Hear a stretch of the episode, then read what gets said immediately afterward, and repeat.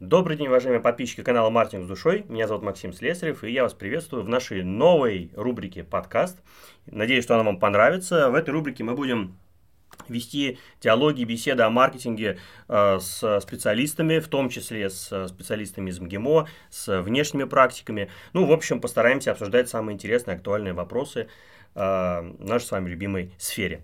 Э, и сегодня первый дебютный выпуск. Э, у нас в гостях сегодня мы побеседуем с Олегом Клепиковым, основателем психея, нейромаркетологом, руководителем э, недавно открытой, э, о чем я писал тоже э, на страницах канала, нейролаборатории МГИМО, доцентом МГИМО, который уже вот на протяжении, сколько, больше шести лет, шести лет, лет ведет занятия по нейромаркетингу на магистратуре отраслевой маркетинга товаров и услуг. Олег, добрый день. Добрый день. Ну вот мы сейчас как раз-таки находимся, решили воспользоваться инфраструктурой и решили записывать этот аудиоподкаст в помещении нейролаборатории, где, я так понимаю, хорошая звука Звука... Шумоподавление. Шумоподавление. Да. Шумоподавление. Вот, поэтому посмотрим, как получится качество звука. А, сразу вопрос, связанный с нейролабораторией. А, вы э, в нейромаркетинге уже очень довольно давно. Я правильно понимаю? Да, Сколько примерно лет? Сейчас мы посчитаем. Давайте так. Первую образовательную программу по нейромаркетингу я запустил в 2000 2010 году, 1 апреля 2010 1... года. 1 апреля. 1 апреля. Было прекрасно совершенно. И а, где-то, по-моему, получается, я лет 13 уже в этой теме. Лет 13. Сразу такой вопрос. А, вы упоминали, что вот фактически все это время, все 13 лет, вы а, шли к тому, чтобы была возможность вот на базе своей нейролаборатории, где вы будете руководителем, проводить опыты, и, в общем, проводить эксперименты. Да? Почему это так важно для нейромаркетолога? Ну, почему это важно для нейромаркетолога? Во-первых, нейромаркетолог без оборудования – это половина нейромаркетолога. Угу. Потому что у нас есть, ну, нейромаркетинг, если говорить вообще о нейромаркетинге, он делится на два типа нейромаркетинга – и, безусловно, нейромаркетолог – это тот, кто очень хорошо понимает что-то про фундаментальные исследования, то есть про то, как работает наша нервная система, как устроена наша психика, как это все связано с разными конструктами, и самое главное, как это все применить в бизнес-практике. А с другой стороны, все-таки нейромаркетинг – это исследовательская часть, и это там, где мы проводим какие-то исследования. То есть, ну, например, мы там исследуем, как человек воспринимает упаковку, или как он относится к тому или иному предложению, или как он проходит какой-то маршрут, э, будь это там, допустим, как, какой-нибудь пользовательский сценарий в приложении или что-то. А, и, конечно, нейромаркетолог – это человек, который владеет в том числе нейрофизиологическим инструментарием. Не всегда мы это называем даже нейромаркетингом, потому что у нас сейчас очень хорошо известное распространение UX UI исследования, это исследование пользовательского опыта в интерфейсах, mm-hmm. но это тоже по сути нейромаркетинг. И э, поэтому это чрезвычайно важно. И чрезвычайно важно, чтобы при этом оборудование было, знаете, ну таким неигровым. Да? Вот у нас часто это проводится на, на каких-то странных аппаратах, которые не обладают достаточно разрешающей способностью, которые снимают недостаточно качественный сигнал. Очень важно, чтобы оборудование действительно соответствовало профессиональным стандартам, чтобы это было научное медицинское оборудование. Нейромаркетинг это больше про науку или больше про практику? А, у любого явления, которое в определенный момент, в случае с нейромаркетингом это было, ну, как, не знаю, может быть, лет 10 назад, а оно становится модным, популярным, трендовым, хайповым, его многие обсуждают. Потом оно, естественно, вот как бы хайп проходит, но явление остается. Вот насколько нейромаркетинг а, смог прочно обосноваться вот за последние годы в маркетинге, занять свою нишу в практической деятельности компании? Ну, я считаю, что совершенно точно, да, опять же таки важно разделять вот эти две вещи, mm-hmm. потому что есть э, вот, фундаментальные знания, и можем просто зайти в магазин и посмотреть все эти книги, которые связаны с поведенческой экономикой, с теорией принятия решений, с критическим мышлением, mm-hmm с различными психологическими аспектами жизни. Даже вот просто мы берем популярных авторов и смотрим их тираж, угу. и он все растет. С другой стороны, мы видим, что все большее количество профессионалов в области коммуникации, самые разные коммуникации, будь это бизнес-коммуникация, маркетинг, бренд-коммуникация, будь это пиар, джар и так далее, они обращают внимание на эти знания, потому как На самом деле, изначально весь марком вышел из психологии. И без психологии просто существовать не может. И в этом плане совершенно точно нейромаркетинг или, скажем так, нейронаучные знания в широком таком аспекте, в широком пласте, действительно находят применение там, от небольших компаний до крупнейших консалтинговых компаний, наподобие McKinsey, BCG там, и других. И это и имеет место быть. Вот. А есть другой нейромаркетинг, нейромаркетинг как раз, о котором мы говорим, когда у нас есть оборудование. А он гораздо медленнее проникает в нашу жизнь. Почему? Потому что оборудование и работа с оборудованием, работа с нейрофизиологией – это сложная задача. Мы не можем зачастую прийти и просто снять какие-то характеристики и что-то посчитать, допустим, там увидеть, вот у нас внимание там где-то подросло, и этого будет достаточно для того, чтобы сделать какой-то вывод, знаете, наподобие классического маркетингового исследования, где вы задали вопрос. Это, кстати, еще целая отдельная задача правильно задавать вопросы. Но а, вы задали вопрос, вам дали ответ, и вы как-то можете интерпретировать его. То вот здесь интерпретация гораздо сложнее, потому что для того, чтобы вы могли интерпретировать, вы должны разбираться в очень многих сферах. Ну, для начала как минимум вы должны понимать, что это значит вообще внимание, да, конструкты внимания.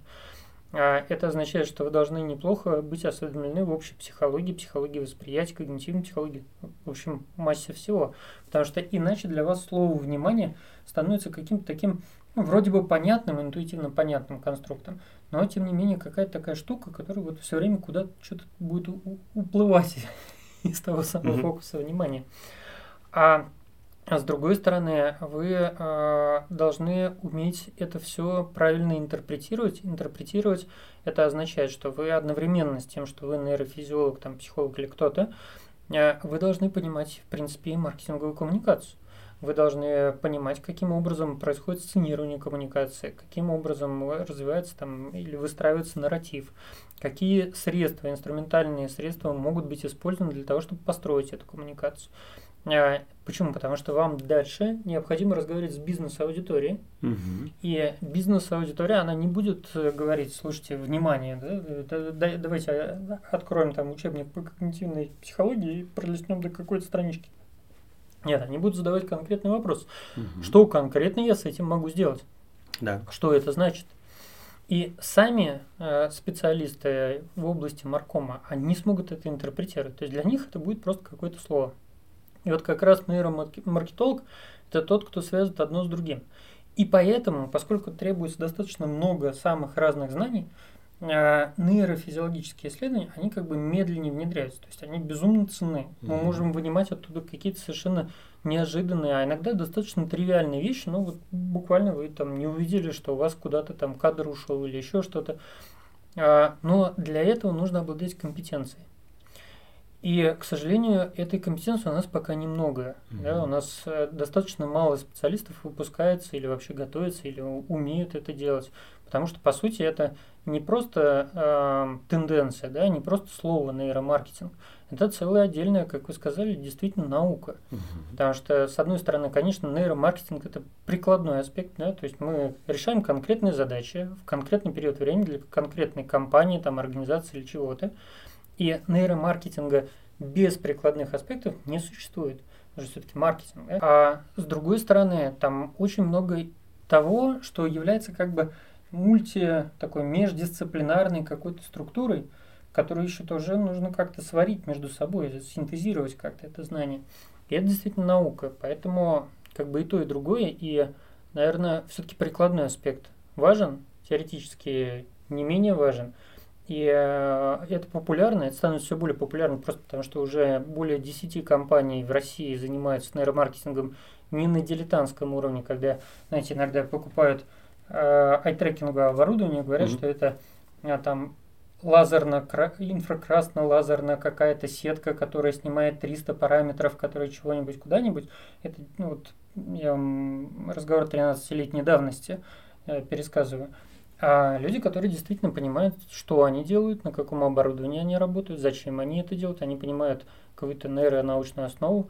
Вот. Но дефицит, дефициты самих исследований и исследователей квалифицированных, ну, безусловно, есть. И поэтому мы так плавно въезжаем в этот процесс. Ну, наверное, тоже очень важно сказать, что помимо количества компаний и специалистов, которые постепенно все-таки выходят в рынок, э, мы даже на уровне студентов видим большую, все большую активность в том, что им интересно прям вот погрузить руки в мозг, так сказать, да, то есть э, прикоснуться как раз ко всем этим сигналам. И э, вместе с тем еще и за последние годы некоторая такая тенденция, наметившаяся, что ну, мы называем это UX-лабораториями, но у всех телеком-операторов есть собственные UX-лаборатории. UX-лаборатория, насколько я знаю, есть в Яндексе, э, есть вот это нейро, какой-то, назовем это, центр в Сбербанке и так далее. То есть это такая большая тенденция для крупных корпоративных э, структур, потому что они действительно видят в этом очень понятное value, да, очень понятную ценность так как а, некоторые вещи вы просто не можете выносить, ну, никак понять, кроме как вот этими инструментами. Поэтому, наверное, можно сказать, что на самом деле вот мы, можно разделить хайп на два блока да, uh-huh. хайпа. И от первый хайп это когда у нас действительно есть популярная такая э, какая-то тема, да, вот нейромаркетинг, это здорово, Модная. можно там что-нибудь такое.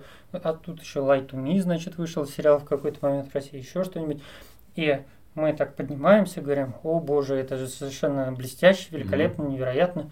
И э, дальше наблюдаем, что в 2013 году на международном форуме по нейромаркетингу э, нейроученые в результате выступают с обличающей речью о том, что 70% компаний, которые были в мире в этот момент занимались нейромаркетингом, занимались совершенно профанацией. И тут Само собой идет спад, который обычно и происходит. И дальше вот то, на мой взгляд, что мы сейчас проживаем, это гораздо более медленная волна. Это волна, а, когда у нас будет прикладной хайп.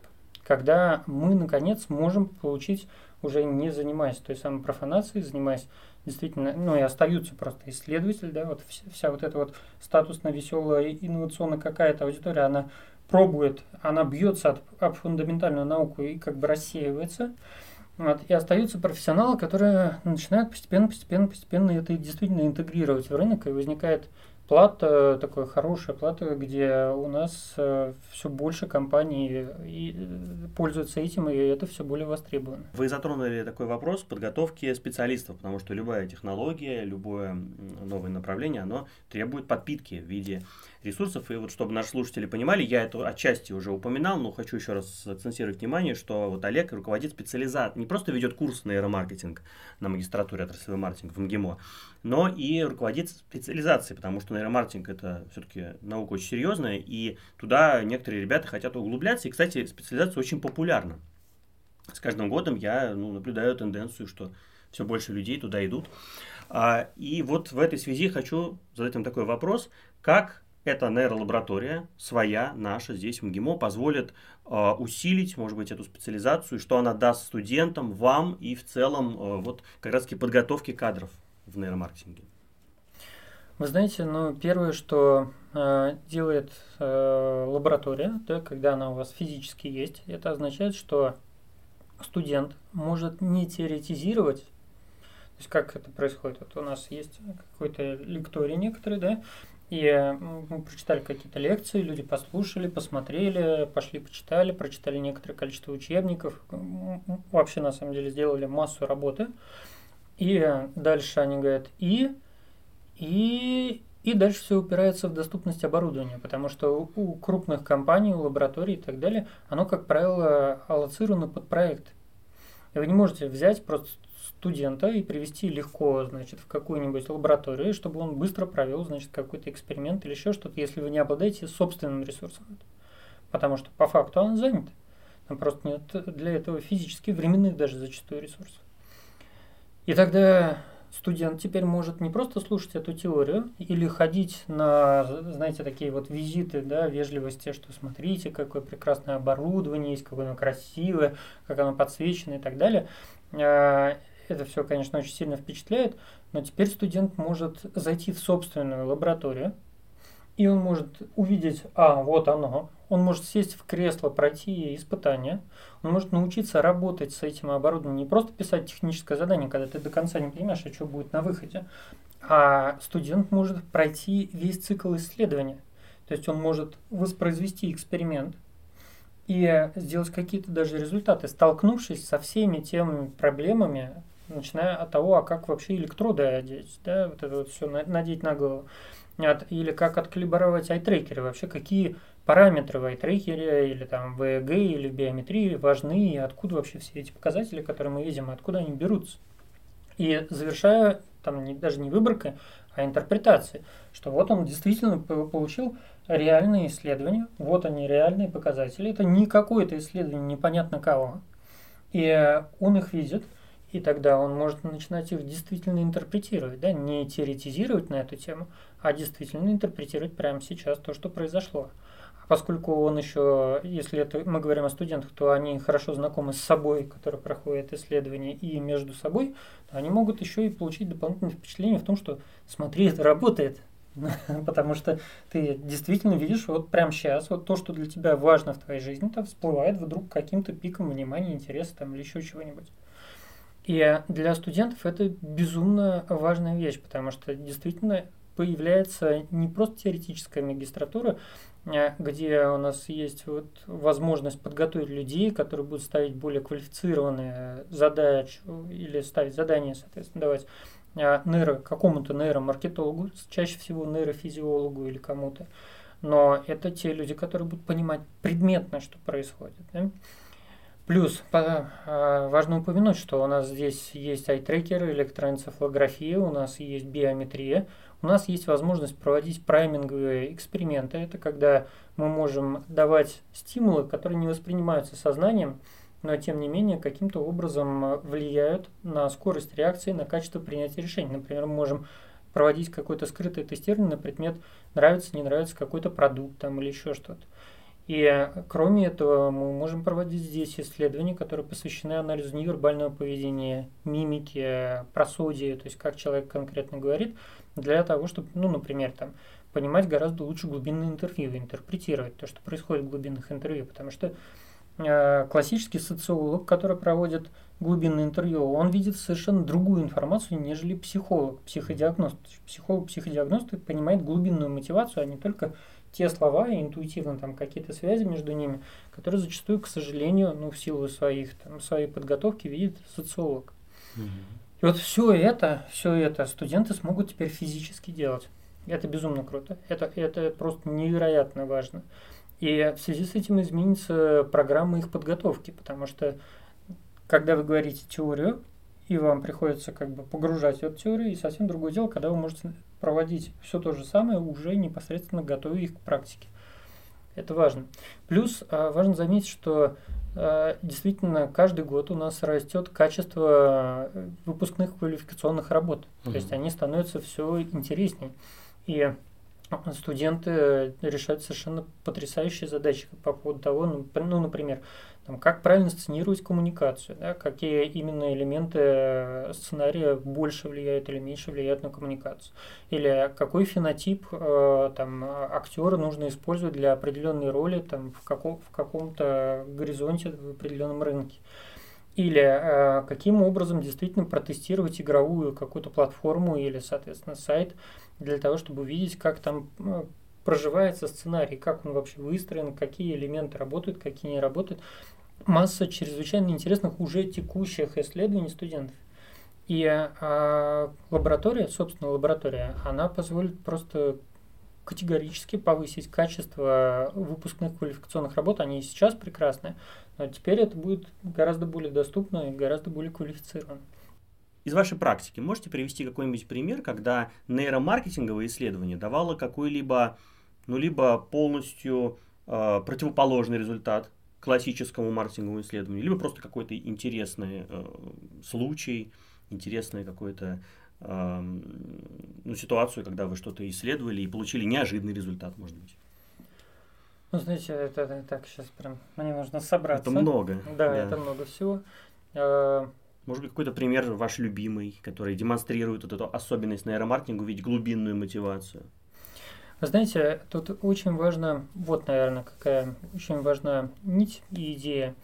А это нить и идея про то, что когда мы проводим подобного рода исследования, мы часто не... Знаете, вот какие первичные ожидания? Первичное ожидание, что я, я вот э, приду, и я еще, еще чего-нибудь получу. Угу. То есть вот часто, когда клиент приходит э, к нейромаркетологу, он говорит, вот у меня есть стандарт, а, ну, то, что я обычно получаю, а можно еще к этому дополнительных оборок, да, красоты там или понимания и так далее. А нейромаркетинг работает совсем по-другому. А, нейромаркетинг работает на каком-то не всегда даже осознаваемом уровне для клиента. Почему? Потому что нейромаркетинг чаще влияет на стратегию. То есть не на тактику, не на операционку, а именно на внутреннюю стратегию. И, например, а, такие какие-то, ну, казалось бы, понятные вещи, но которые ты не видишь в бизнесе. Мы когда-то исследовали аудиторию врачей. И, а, ну, какие у нас ожидания к врачам? Врачи – это прекрасные люди, которые квалифицированы, высококвалифицированы, которые разбираются в препаратах, которые они назначают. Они в идеале должны знать весь справочник видаль наизусть. Угу. Вот, а они такие вот этические, такие простроенные. Ну, в общем, ангелы воплоти, которые, значит, э, там что-то еще работают, но у которых иногда есть какой-то характер.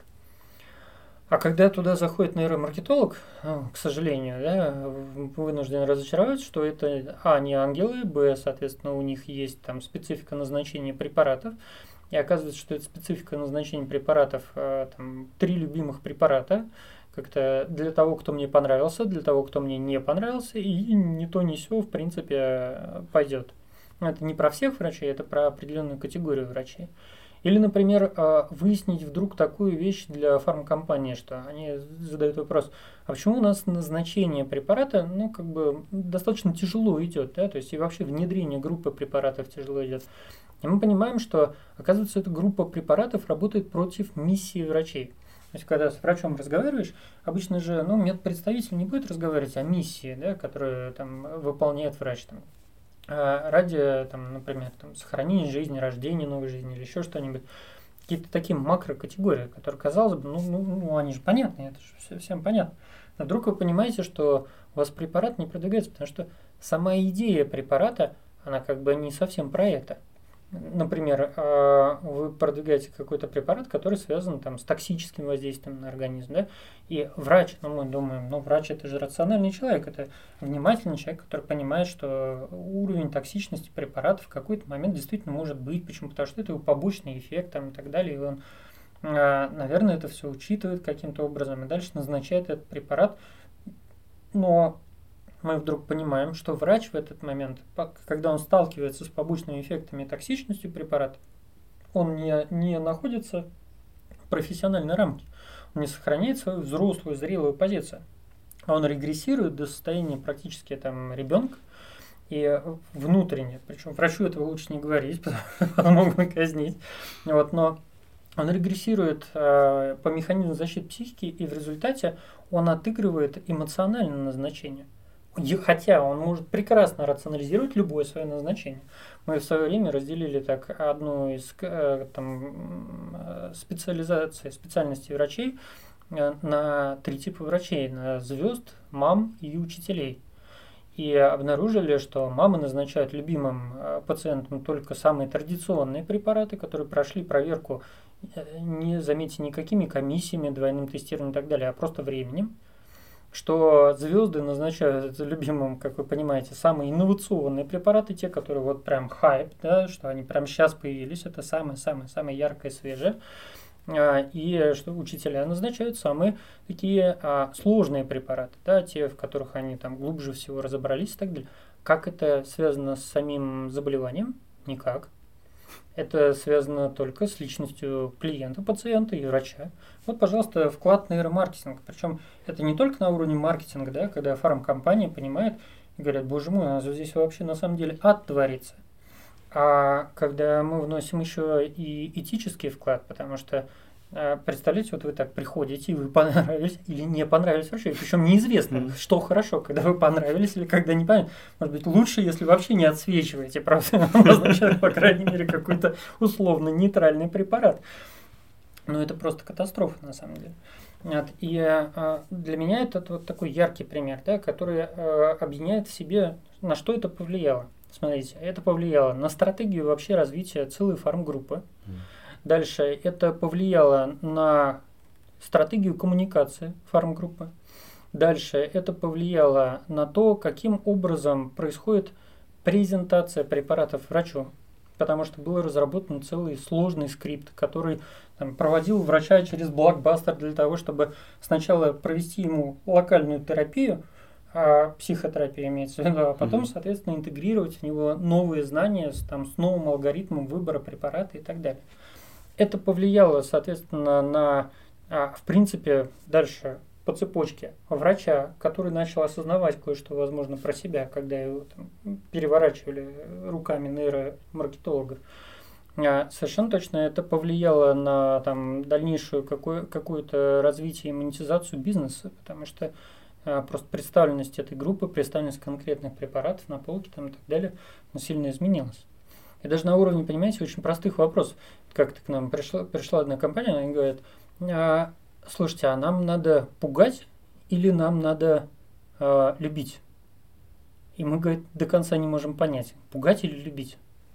И действительно, когда вы идете э, и делаете простой опрос или глубинное интервью, вы, ну, как бы понять этого не можете. А вот когда вы приходите, например, на глубинное интервью, как нейромаркетолог, проводите глубинное интервью и умеете правильно снять информацию, ну, например, используя не просто какой-то опрос, а там используя какую-то метафору, которая позволяет понять, как именно защищается человек от какой-то неопределенности, да, или там какой у него рисковый профиль, или увидеть его микровыражение, там, мимику и невербальное поведение в момент, когда вы ему сообщаете какую-то информацию, понимаете совсем другое. И тогда вы вдруг понимаете, что там в, в определенной коммуникации вам пугать равно фактически вызывать инкубацию, э, такой регресс и стремление изолироваться от окружающего мира у определенной группы аудитории. Но чтобы понимать, да, это вот сейчас уже не про фарм мы говорим, а мы говорим про финансовый рынок, когда в какой-то момент наши значит, коллеги, которые с экономическим образованием и непониманием того, как работает Э, какие-то психологические аспекты, говорят, а давайте э, для того, чтобы развивать какие-то инвестиционные инструменты, у нас не очень высокий уровень инвестиционной грамотности, давайте им скажем, что инвестируйте сегодня или завтра будет поздно. Но проблема в том, что для консервативной группы это смерти подобно. Но как вы это узнаете? Ну, вы можете знать это фундаментально, просто знать это как психолог. А тогда вы придете к этим людям, и они скажут, ну, мало ли, что ты знаешь. Но вы можете это увидеть буквально вот физически, да, в тот момент, когда у вас респондент сидит на кресле, когда вы снимаете это все, и когда вы видите на все эти стимулы реакции его мозга, например, а тут уже, извините, никто никого не обманет, да, угу. просто у него так нервная система реагирует. И это еще и доказательная такая хорошая база. А могут быть вот погрешности в этих э, исследованиях, вот вы сказали, да, там мозг, никуда не денешься, а, то есть они определенно обладают э, большей точностью, чем обычно, ну, естественно, чем обычные исследования. И я так понимаю, что на меньших э, группах, на меньших э, выборках они, их можно проводить. А бывают ли погрешности в этих исследованиях и насколько они критичны для маркетинга? Вы знаете, да, бывает, безусловно. То есть нейромаркетинг это не панацея, вы не можете прийти и сразу все решить при помощи там, одного исследования, потому что оно но оно еще будет фокусировано на решении конкретной задачи. А, здесь очень важно понимать, что погрешности в большинстве своем рождаются не от оборудования, если у вас хорошее оборудование, то есть если у вас хороший трекер с хорошей частотной разверткой, если у вас хороший электроэнцефалограф с достаточным количеством электродов там, и так далее. То есть если вы не балуетесь каким-то оборудованием за 100 евро там, или что-нибудь в этом роде, вот, то э, само оборудование будет работать как надо. Но, понимаете, это как молоток, да? Я могу взять молоток и совершить с ним совершенно разные странные иногда вещи.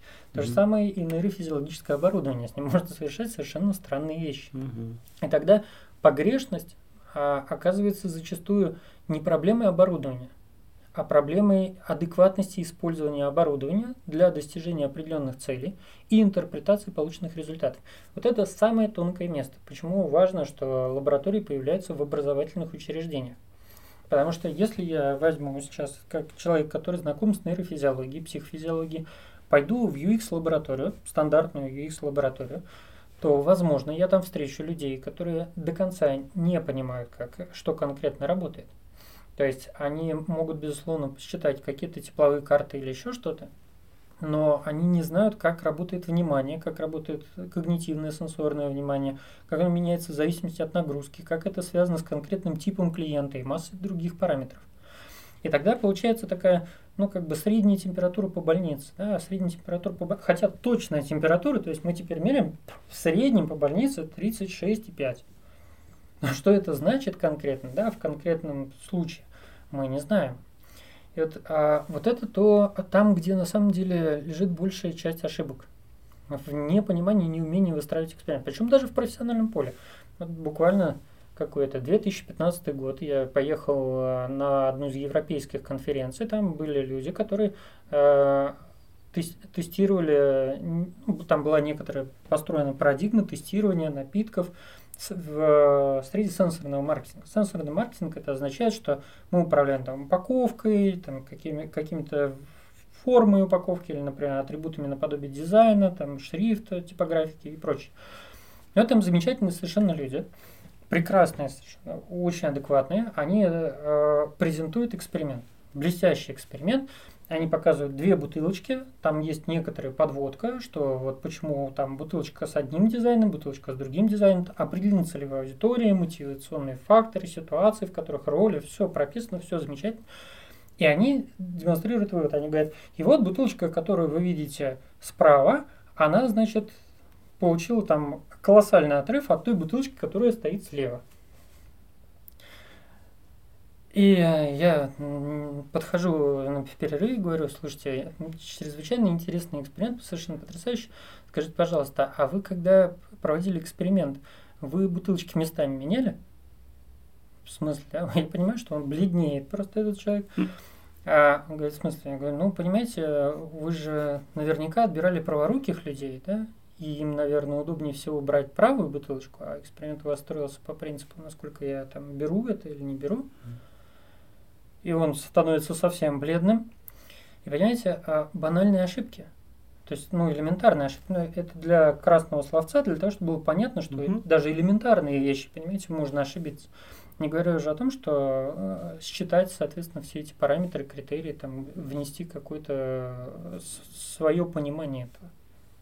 Вот поэтому э, ошибки могут быть оборудования может не хватать на какие-то сверх, какие-то невероятные задачи, потому что ну, оборудование все-таки имеет свои там, особенности, и вы не можете для прикладных задач брать фундаментальное оборудование, которое там ну, решает какие-то невероятные уже, ну, такие далекие от а, прикладного текущего аспекта эксперимента, какие-то парадигмы новые рождает. Вот, поэтому, но чаще всего это проблема интерпретатора, это проблема знаний, это проблема образования, это проблема понимания конкретного предмета. А, в начале нашей беседы э, вы упомянули, что сейчас нейролаборатории, ну или в том или ином формате э, создают крупные компании, корпорации, наши крупные компании. Такой вопрос. А вот про мелкий, средний бизнес, стартап-проекты, какой-нибудь начинающие предприниматели, насколько им, по вашим наблюдениям, это интересно и насколько им вообще доступна такая сфера, как нейромаркетинг? Вы знаете, э, очень важный вопрос, потому что от среднего и малого бизнеса интерес очень большой. Но действительно доступность э, оборудования, но она низкая. Почему? Потому что стоит дорого. А проводится все-таки занимает какое-то время. А, нужно как-то это все там осознать, понять. Да? Не всегда хватает компетенции у собственников или руководителей а, подразделений на то, чтобы вообще понимать, про что это. Ну, поэтому здесь действительно нельзя сказать, что доступность 100%. А, опять же, квалификация. Да? То есть по мере того, как растет квалификация, и очень интересен опыт э, западных коллег в коммуникации, потому что даже если вы откроете Инстаграм и просто войдете в этот э, Инстаграм там или в, в какой-то сети, посмотрите, что, о чем там разговаривают люди, которые занимаются бренд-коммуникацией, UX, UI и прочее, вдруг обнаружите, что там сплошное нейро. Но только это нейро уже не на уровне там, хорошего фундаментального учебника, а такая выжимка когда люди изучили это все, сделали набор таких шорткатов, да, то есть каких-то коротких решений, простых рекомендаций и так далее, и на этом уровне интегрируют, и это работает. Это как-то вы просто берете, что-то делаете, и оно действительно начинает летать. Почему? У вас, ну, возможно, невысокая база.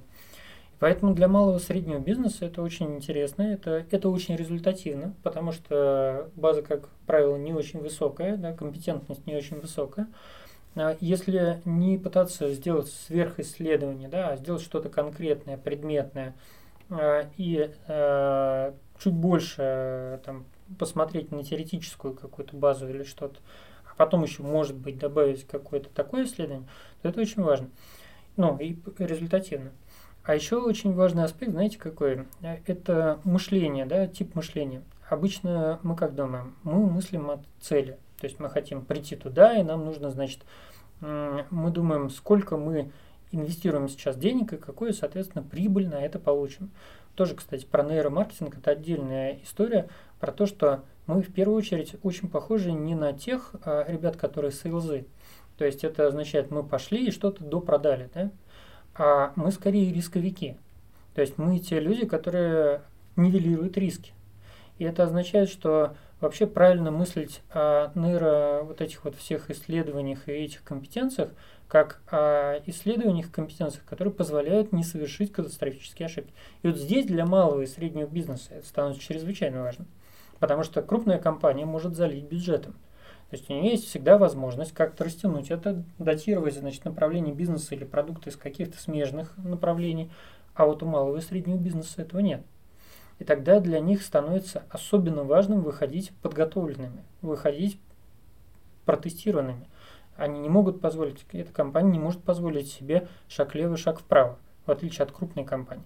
И коммуникационная стратегия, например, там коммуникационная стратегия глобальной компании, это маленькая-маленькая брошюрка. Коммуникационная стратегия маленькой компании – это большой документ. А почему у маленькой компании большой документ?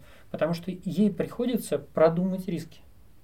А здесь нейромаркетинг и эти компетенции, они действительно становятся полезными, потому что вы начинаете отсекать все лишнее, да, то есть пользоваться принципом мышления виа негатива, и это дает какой-то хороший достаточно результат. Что вы теперь не войдете там, в небольшой процент, который выживет через два года скорее всего, там, продлите свою жизнь гораздо дальше. Ну, многие, наверное, э, в том числе, может быть, наши слушатели сейчас э, слушают, понимают, что это все очень здорово, что это действительно интересно, перспективно, открывает невероятные возможности. Но, наверное, это э, в плане финансов недоступно, дорого. Может быть, вот, вот этот момент, может быть, это предубеждение. Насколько стало доступно в плане именно вот финансовой составляющей такие исследования? Вы знаете, э, сами эти исследования, они не безумно дорогие. Ну, то есть, э, что такое безумно дорогие? Вот я, я знаю исследования, которые проводятся, там, они стоят 10, 20, 30, 60 миллионов, там, иногда миллионы долларов. Mm-hmm. И э, вот это, да, это дорого. А теперь давайте представим себе, что мы запускаем какой-то продукт. И э, у нас, ну, скажем так, мы рискуем сотни тысяч долларов, да, или в нашем рублевом эквиваленте 5-6 миллионов рублей. Дальше мы говорим, ну вот, например, провести тестирование там за 300-600 тысяч рублей, это дорого? Безумно дорого. 300-600 тысяч рублей mm-hmm. это дорого. Mm-hmm. Угу. А если ты узнаешь, что ты инвестируешь половину этой суммы в никуда, mm-hmm. То есть у тебя 3 миллиона рублей, которые идут на коммуникационную компанию, небольшую весьма коммуникационную компанию за эти деньги, вот, они просто... Э, это пустота. Да, это ценная информация. А хочешь узнать? А, а можно этого знаю, но не я, чтобы не испытывать шок от этого.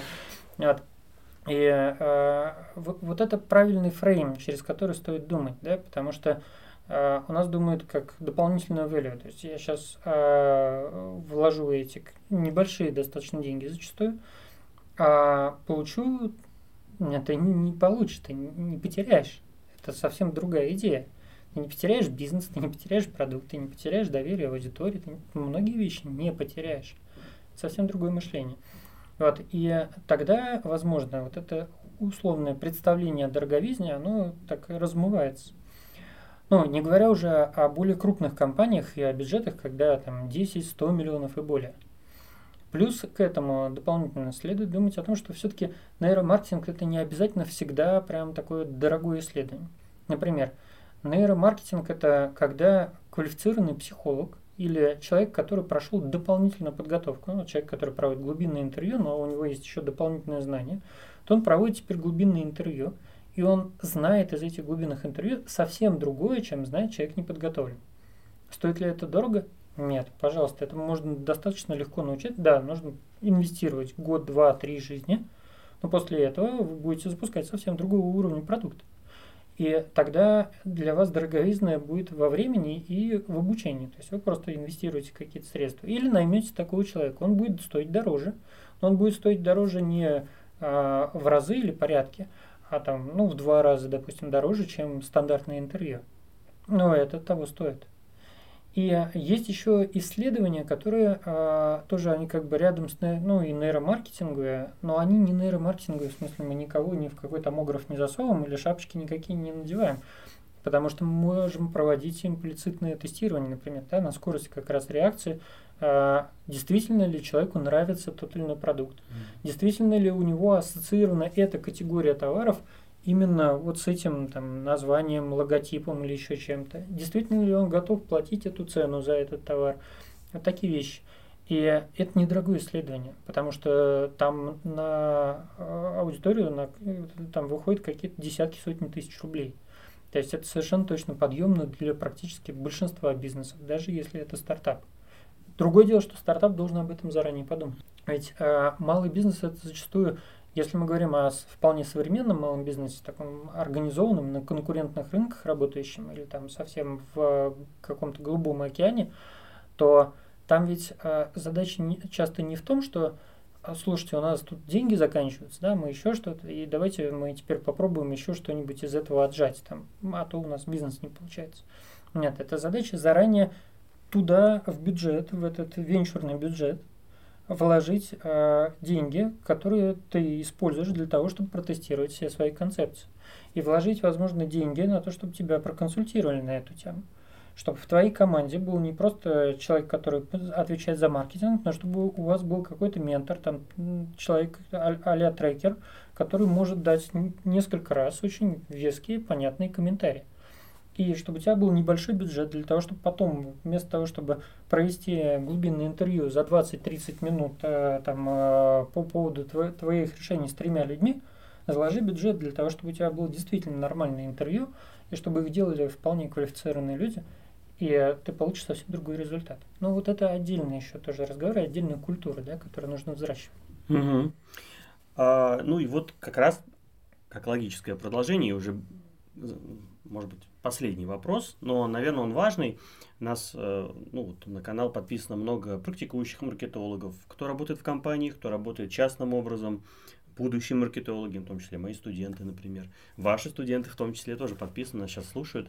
А, вы как человек с очень большим опытом а, и практики, и теоретических познаний в нейромаркетинге, вот для, условно для таких, ну, скажем, профессиональных маркетологов, но которые нейромаркетинг никогда не касались. Вот какой можете дать совет, если, например, им захотелось погрузиться более подробно в эту тему?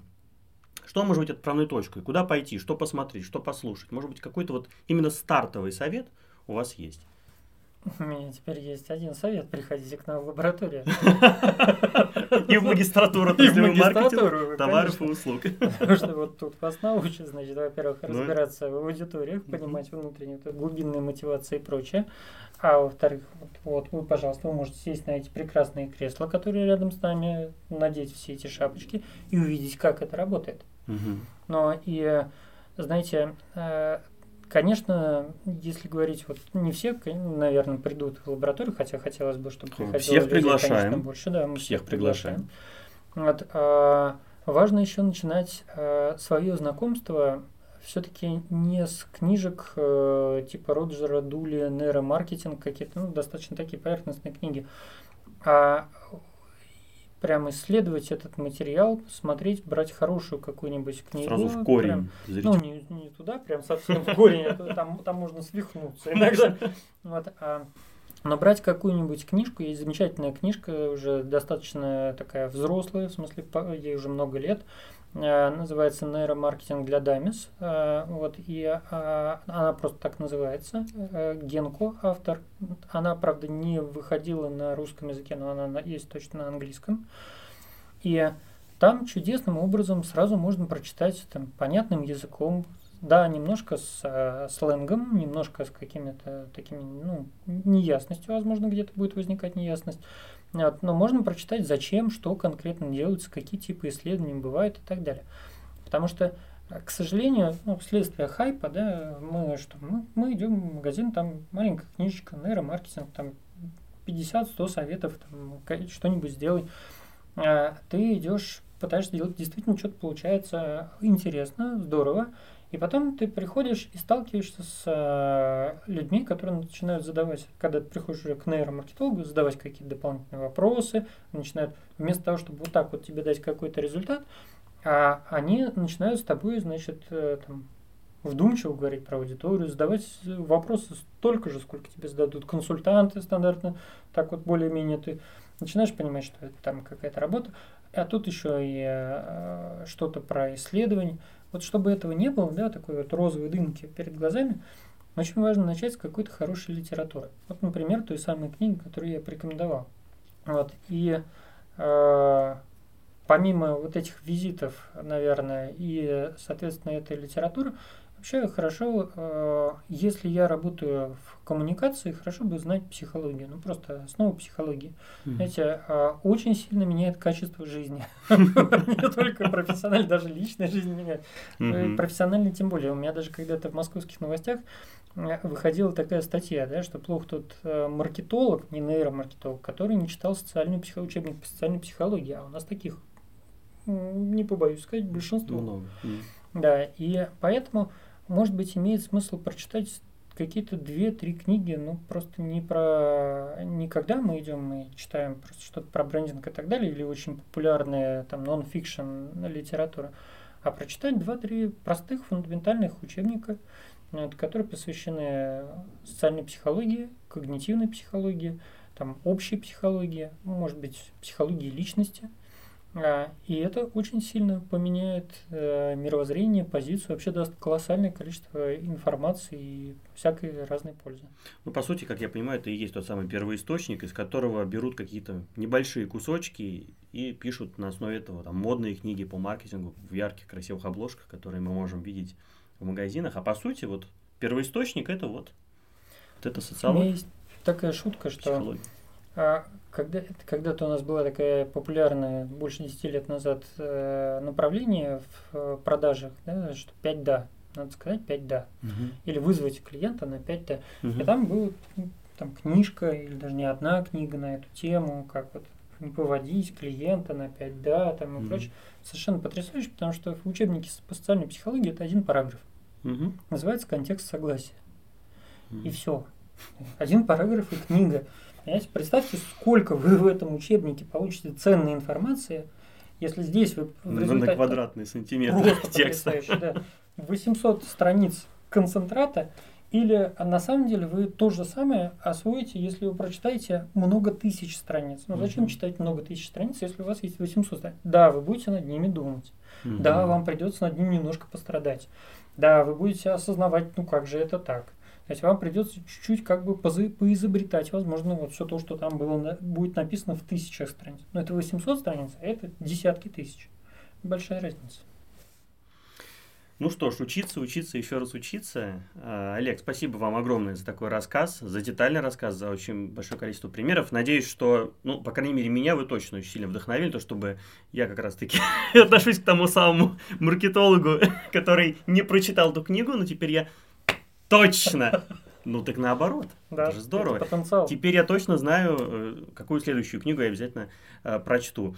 Спасибо вам огромное за рассказ. Я желаю вам, э, ну, вам в первую очередь, нам в целом, но вам в первую очередь, как руководителю нейролаборатории, успехов, э, интересных проектов, э, заинтересованных студентов э, и каких-то действительно здоровских результатов, которые будут, э, которые будут привнесены вашу специализацию, ваш курс и вообще вашу деятельность с помощью нейролаборатории ГИМО. А, так что успехов вам. Максим, спасибо огромное. Да, а, будем вместе Будем вместе да, продвигать нейромаркетинг и более детально изучать маркетинг в целом. И, конечно, спасибо большое вам, уважаемые слушатели, за то, что были с нами. У нас, я так понимаю, получилось довольно длительное интервью, время летит незаметно. Но я так чувствую, что мы Первый подкаст у нас получился очень насыщенный и интересный. Обязательно напишите в комментариях, что вы думаете, насколько вам заходит такой формат. А, ну и если какие-либо остались э, вопросы, связанные с нейромаркетингом, с литературой, вы тоже можете задать их в комментариях, и я думаю, что э, Олег э, подскажет, обязательно зайдет, посмотрит, и мы можем продолжить общение уже за рамками этого подкаста. Спасибо вам еще раз. Спасибо. Успехов вам. Да, взаимно.